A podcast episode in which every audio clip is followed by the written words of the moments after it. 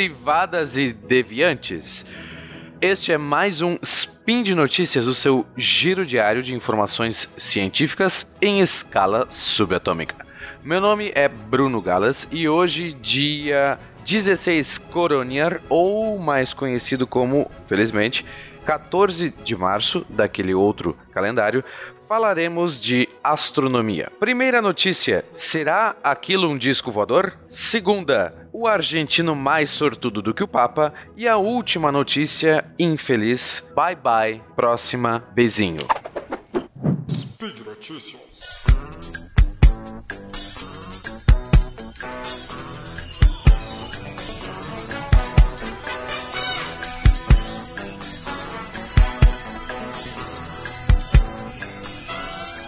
Primeira notícia que falaremos é sobre a detecção de um objeto no nosso sistema solar que é oriundo de fora do nosso sistema solar.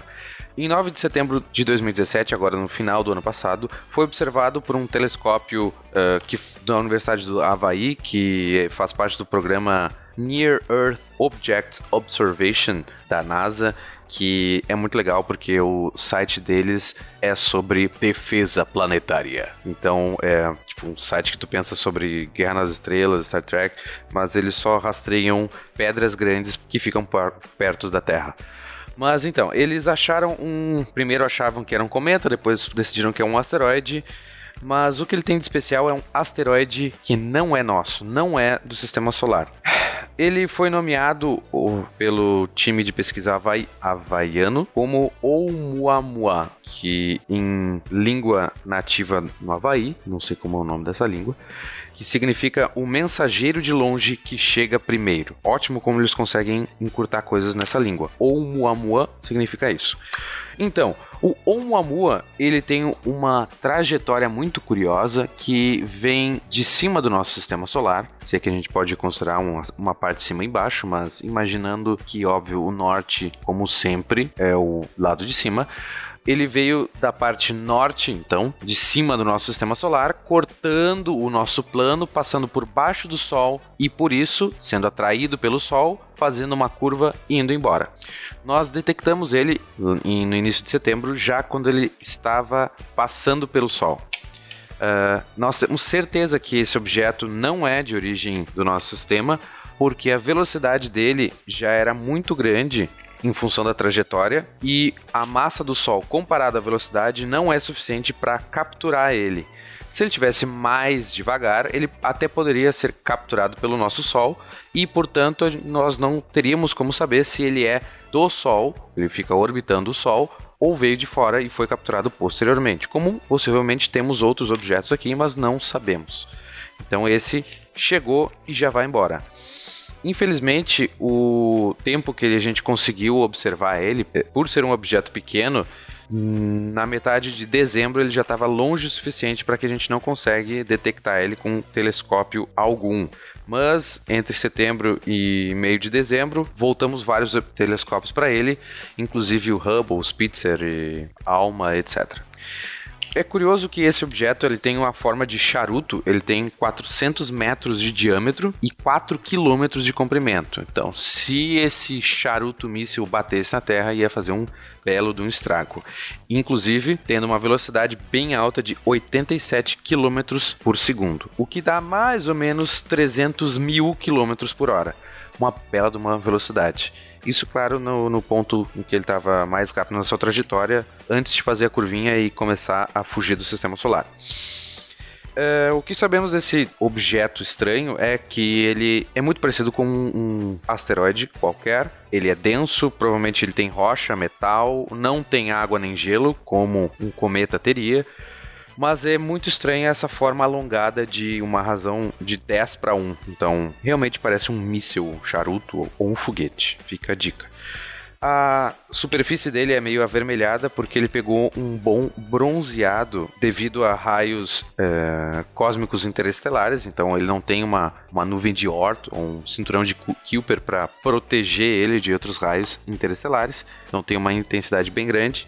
Uh, e ele tem uma rotação muito curiosa, que é graças a essa rotação que a gente consegue saber as dimensões dele. Como a gente não consegue, não tem um telescópios suficientemente potentes para tirar uma foto dele, a gente consegue ver apenas a luminosidade e a variação dessa luminosidade. Então, a cada hum, aproximadamente 7 horas, ele dá uma volta e imagina um lápis girando em cima da mesa. Quando a gente vê uma luminosidade maior, é porque o lápis está de lado para nós. Quando a gente vê uma luminosidade menor, é que a ponta do lápis está virada para nós ou a borracha do lápis. Então, a, a partir daí, a gente consegue calcular a variação dessa luminosidade e, portanto, as dimensões desse objeto. É, eu não sei se alguém já leu, mas deixo aí a dica para que leiam um livro chamado Rendezvous com Rama, ou acho que em português é, a tradução é Encontro com Rama, que ele fala de uma nave que vem, passa, apenas passa do, pelo nosso sistema solar e que ela é em forma de charuto e também o livro Contato do nosso querido Carl Sagan, que fala de né, contato com outra civilização que vem de Vega, de uma estrela chamada Vega. Casualmente, este objeto em forma de nave do Rama, em forma de charuto, ele veio também da estrela Vega. Então fica aí essa questão. Chamem os ufólogos e peguem seu papel alumínio. Notícia número 2. O argentino mais sortudo que o Papa. Uh, o argentino Victor Busso, que mora em Rosário, na Argentina, ele é um senhorzinho que trabalha como chaveiro, mas ele tem um hobby de astrônomo amador. Ele fica no seu pequeno observatório com cúpula e tudo em cima de casa, tirando fotinhos ele casualmente pegou o telescópio, plugou a sua câmera novinha que ele recém tinha comprado e apontou para uma galáxia que ele conseguia ver, que foi casualmente o NGC 613, uma galáxia que não tem nada de especial, que fica a cerca de 86 milhões de anos-luz da Terra. É, esse argentino ele costuma tirar uma série de fotos uma exposição de cada foto que dura aproximadamente 20 segundos cada foto. Então ele tira várias fotos de 20 segundos e junta essas fotos para formar uma foto com, uma, com um contraste, uma resolução melhor ele estava tirando essas fotos e casualmente presenciou a explosão de uma estrela, o que a gente chama de supernova o que é uma coisa muito rara, porque algumas estrelas, a partir de, uma, de um tamanho específico, bem maior do que o Sol, elas conseguem explodir nesse tipo de explosão de supernova.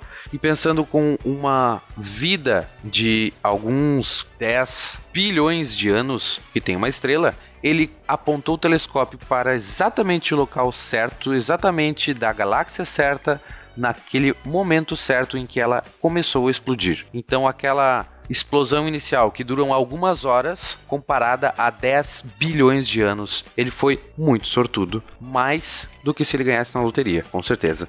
Então ele foi a primeira pessoa a conseguir registrar e a testemunhar a morte de uma estrela. Isso aconteceu eh, em 2016, 20 de setembro de 2016 mas só agora ele, essa informação foi confirmada.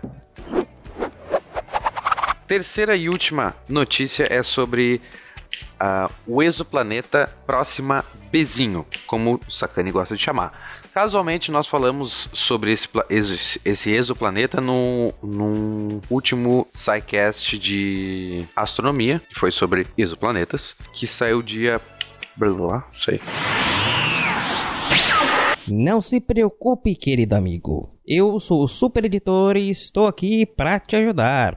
O SciCast sobre exoplanetas foi lançado no dia 2 de março de 2018 e é o episódio de número 242. O Sakane ficou muito emocionado porque próxima a Bezinha, como ele fala, é um, o exoplaneta que circula a estrela mais próxima que nós temos depois do Sol. Óbvio que fica a apenas 4,2 anos-luz. Então, 4,2 anos-luz é uma distância ridiculamente pequena comparado a, por exemplo, a notícia anterior de, de 86 milhões de anos-luz. No dia 24 de março de 2017, o ALMA, que é um conjunto de telescópios que fica no Chile, detectou, mas até agora, final de fevereiro de 2018, ninguém tinha notado essa detecção no meio de tantos dados. Mas ele detectou uma pequena explosão, um flare, então uma como o nosso Sol também, também faz, ele, pequenas explosões, ele joga material, joga muita, muitos íons e muita energia por aí. Mas, é, então, em, em 24 de março de 2017, teve uma explosão dessas, um flare, em Próxima Centauri, que é a estrela mãe do exoplaneta Próxima Bezinho. Como esse planeta fica muito próximo da estrela, é uma órbita de mais ou menos 7 milhões de quilômetros, o que é muito próximo. Por exemplo, Mercúrio fica a uma distância 10 vezes mais afastado do nosso Sol do que esse planeta. Tanto é que a órbita dele é de apenas 11 dias. Lembrando que a órbita é proporcional à distância. Quanto mais longe, mais tempo demora. Nós aqui demoramos 365 dias para dar uma volta em torno da nossa estrela, enquanto que próximo a Bezinho leva apenas 11 dias. Mas esse flare, que durou apenas 2 minutos, foi muito intenso, muito grande e expôs próximo a Bezinho a aproximadamente 4 mil vezes ao que nós estamos aqui acostumados à radiação solar. O que é uma pena, porque Próximo a Bezinho era um grande candidato para nós procurarmos vida fora da Terra. Então, um prato cheio para os astrobiólogos. Mas com esse flare tão forte e tão próximo, provavelmente a superfície de Próximo a Bezinho foi esterilizada por causa da potência dessa explosão. Assim como a gente consegue expor uh, algumas bactérias à luz ultravioleta e matar elas, a mesma coisa foi feita de maneira natural em Próxima Bezinho. Então, chances de astrobiólogos ficarem emocionados com Próxima Bezinho, no more. E por hoje é só. Lembrando que todos os links comentados e vou pedir para colocarem uma, um desenho do nosso da nossa nave charuto asteroide interestelar estão aqui embaixo linkados no post e lembre também de deixar o seu comentário para enriquecer nosso tornar isso um debate. Também pode fazer um elogio, uma crítica, declaração de amor pro Guacha, etc. Lembrando também, obviamente, que todos os podcasts que nós temos aqui são frutos de patronato no Patreon ou no Padrim. Sejam bem-vindos todos. Um grande abraço e até a próxima.